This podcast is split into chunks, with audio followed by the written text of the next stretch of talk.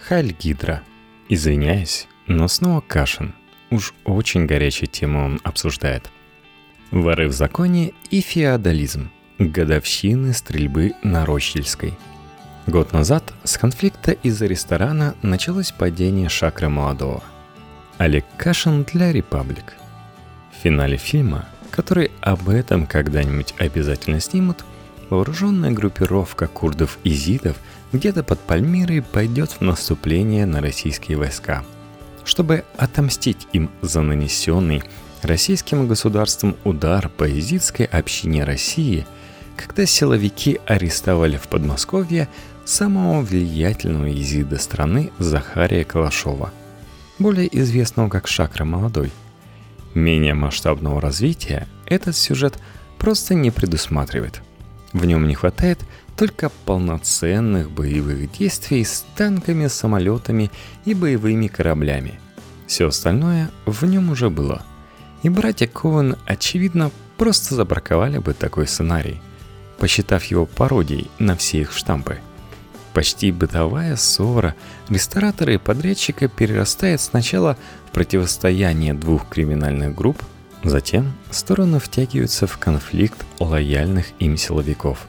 Затем силовики уже просто враждуют между собой, вспомнив все старые обиды и недоговоренности. И, наконец, Противостояние достигает такого уровня, что становится политическим. Перераспределение сил между конкурирующими силовыми структурами обрушивает всю сложившуюся систему сдержек и противовесов, вызывая отставки и даже аресты на самом верху государственной вертикали. Было бы преувеличением говорить, что если бы год назад Фатима Мисикова сумела мирно договориться с Жанной Ким о ремонте ресторана Elements – то сегодня мы бы жили в другой стране. Конечно, страна стала бы прежней, но и наградная берета адвоката-решальщика Эдуарда Буданцева осталась бы заряженной и, как чеховское ружье на сцене, символизировала бы неминуемую развязку в обозримом будущем. Но будущее наступило год назад, и выстрелы на Рождельской привели в движение те пласты российского государственного уклада, которые до сих пор никак не ассоциировались с воровским ходом и прочими вещами того же порядка. Когда новая газета связала арест министра Улюкаева с последствиями той перестрелки, это уже не выглядело журналистским преувеличением. Несколько месяцев хватило, чтобы понять, до какой степени в России стерты границы между криминальными и силовыми структурами. Вдруг оказалось, что вся внутривластная борьба – которую у нас еще принято романтизировать, ранжируя ее участников в соответствии с их либеральными и консервативными воззрениями, на самом деле умещается внутрь одного сюжета уголовной хроники, формально никак не связанного с политикой. Если бы предметом исходной ссоры была хотя бы торговля наркотиками или оружием, это еще могло бы уложиться в привычные нам схемы. Но ремонт в ресторане – Слишком маленькая ставка для такой большой игры, и то, что сыграла именно она, можно было бы считать чудом и сенсационной случайностью. Но это случайность такого рода, про которую, когда она происходит, почему-то сразу становится понятно, что избежать ее было невозможно. Непобедимость и устойчивость российской государственной вертикали – связана не столько с ее организационным совершенством, сколько с ее особым феодальным статусом, фактически превратившим сообщество государственных людей в погонах и без в альтернативное общество, живущее внутри России по собственным законам, в том числе и экономическим. Основным субъектом теневой экономики стала сама власть. Ценность любой должности определяется доступными ей возможностями обогащения. И каждый чиновник или силовик оказывается в центре системы денежных интересов, обеспечение которых и становится главной целью каждого чиновника и в результате всего государства. Это уже нельзя назвать коррупцией. Коррупция все-таки предполагает какое-то нарушение нормы. А в наших условиях это и есть норма.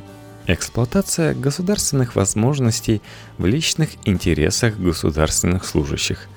она же служит источником политической стабильности, когда каждый элемент вертикали, во-первых, лично заинтересован в сохранении системы, и во-вторых, поскольку формального законодательства никто не отменял, и высшая власть сохраняет за собой право при необходимости им пользоваться, каждый чиновник ограничен в своих действиях потенциальным уголовным делом, которое станет реальностью при любом выходе за рамки, отведенной чиновнику системой.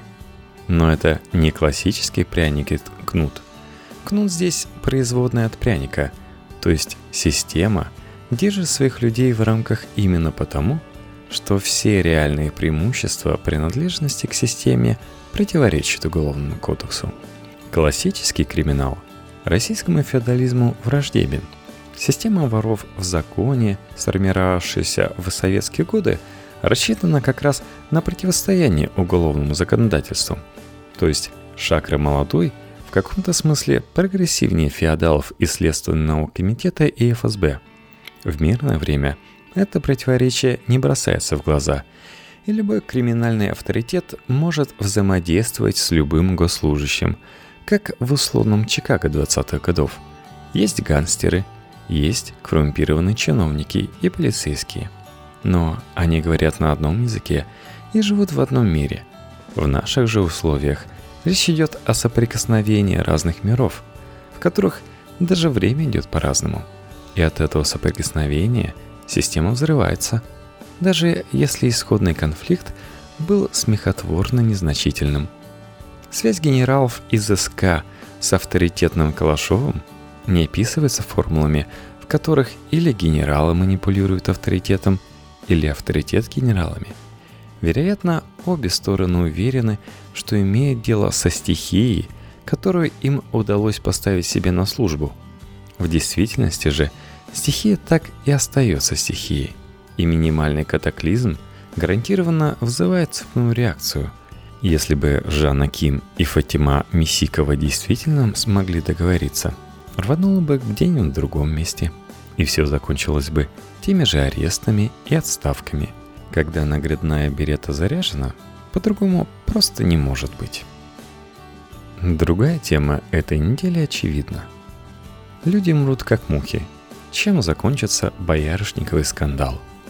Есть ли будущее у страны, которая пьет бытовую химию? Вмешательство государства в любую общественную проблему, как правило, открывает гонку лоббистов. И главная интрига, связанная с боярышниковой трагедией в Иркутской области, так и выглядит. Если вверх возьмут чиновники, то повысит акцизы на спиртосодержащую продукцию. А если алкогольные бизнесмены – то водка подешевеет до уровня настоек боярышника и жидкости для ванн. Ни то, ни другое, конечно, проблему не решит. Но государство у нас и существует не для того, чтобы решать проблемы людей. Любая проблема может быть интересна государству только с точки зрения открываемых ею денежных возможностей для ответственного за нее круга госслужащих. Если пожар – они зарабатывают на пожаре. Если наводнение, то на наводнении. Если боярышник, то на боярышнике. Разницы нет. Феномену аптечных боярышниковых лосьонов средство для ванн какая-то дополнительная уродливая производная от этих лосьонов много лет.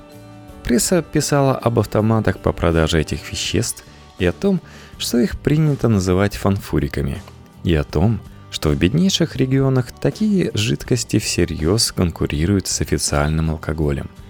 Если бы какой-то идиот не влил в очередную партию метиловый спирт вместо этилового, новый элемент массовой алкогольной культуры так и существовал бы на обочине общественного внимания. В конце концов, живущее ныне поколение помнит и более экстремальные эксперименты с бытовой химией, заменявшие алкоголь в условиях его дефицита – и особенности алкогольного рынка первых постсоветских лет. На таком историческом фоне фабричные флакончики выглядят пусть не респектабельно, но и не слишком чудовищно. Да, национальная алкогольная культура может складываться и так. И лет через 300, когда Россия расцветет, иностранный турист приедет в Читу или Ангарск зайдет в самый модный бар города и среди ярких этикеток, виски, джина и горьких настоек увидит и скромный флакончик лосьона «Боярышник», незаменимого при приготовлении самых популярных коктейлей. Другое дело, что до этой прекрасной поры еще нужно дожить. Пусть не нам, но хотя бы россиянам будущего.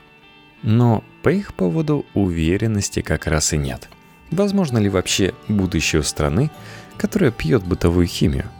Люди мрут как мухи. Так общенациональное ЧП с массовым смертельным отравлением описывает президент страны. Формулировка грубоватая, но адекватная. Люди действительно мрут как мухи. Но это полбеды. Люди ведь и живут как мухи. То есть плохо, бедно и без особого смысла. И эту проблему никак не решить регулированием алкогольного рынка. Потому что потребление черт знает чего – это не более чем один из внешних симптомов нечеловеческой жизни многих россиян, особенно в бедных регионах. Разумеется, Владимир Путин понимает это. И попытки власти свести все к усиленному регулированию алкогольного, медицинского и косметического рынка – выглядит не только как очередная игра с денежными потоками, но и как демонстративный отказ даже от попыток решения проблемы. Ну и традиционно как административный идиотизм.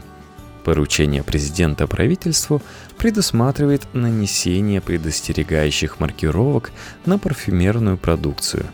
И можно представить себе, как будут выглядеть, скажем, упаковки дорогих импортных духов – Страшная картинка, как на сигаретах, надписи «самоуничтожение» или «импотенция», да много чего еще можно изобрести. Это сознательный выбор государства, его отказ от ответственности за жизнь и судьбу тех граждан, которые в 2016 году оказались в том положении, когда единственным доступным алкоголем становится лосьон и средства для ванн. Депрессивные регионы, малые города, неклассирующиеся люди. Да, никаких идей у государства по их поводу нет. Государство делает свой выбор не в их пользу, оставляя их наедине со всеми их проблемами. Мы государству не нужны. В разное время такой вывод по поводу себя делали разные социальные группы. От пенсионеров до дальнобойщиков. И каждый раз оказывалось, что это не приводит к ощутимым социально-политическим последствиям. Серьезных социальных взрывов общенационального масштаба постсоветской России не было никогда.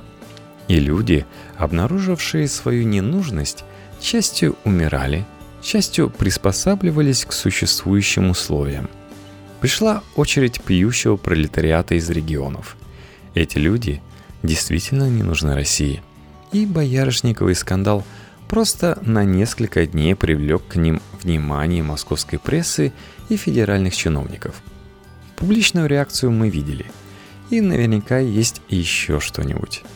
Может быть, прямо сейчас высокий силовой чин, крышующий производство и реализацию боярышника, сидя в бане или за ресторанным столом, инструктирует производителя по поводу того, что впредь нужно быть аккуратным – и не путать этиловый спирт с метиловым. И назначает новые суммы ежемесячных отчислений, повышенные связи с поднявшимся шумом и неизбежными проверками и изменениями правил. Людей, которые пьют боярышник, это никак не касается. Их дело пить, их дело умирать, и если потребуется, переходить с боярышника на гуталиновые настойки или на пары ацетона – и все равно умирать. А дальше гуталиновый скандал, ацетоновый скандал и еще какой угодно скандал. И в каждом случае результатом будет флегматичная путинская «мрут как мухи» и очередной комплекс мер по перераспределению денег, а не спасению людей. Популярная еще с 90-х апокрифическая страшилка, приписываемая то ли Маргарет Тэтчер, то ли Мадлен Албрайт – согласно которой в России должно остаться не более 15 миллионов жителей, больше не надо. По факту реализуется само собой, не встречая никаких возражений со стороны власти, декларирующей сбережение народа. Со сбережением народа Власть не справилась, но ей за это ничего не будет. Она устойчива, несменяема и, видимо, вечна. Массовое потребление черт знает чего – это тоже проявление стабильности. Никто ведь не говорит, что стабильность всегда равна благополучию. Неблагополучие тоже может быть основой устойчивости системы, если оно обходится без массовых протестов, социальных взрывов и бунтов. Человек, пьющий боярышник, самый выгодный гражданин с точки зрения системы, не рассчитанный на то, чтобы обеспечивать гражданам приемлемую жизнь.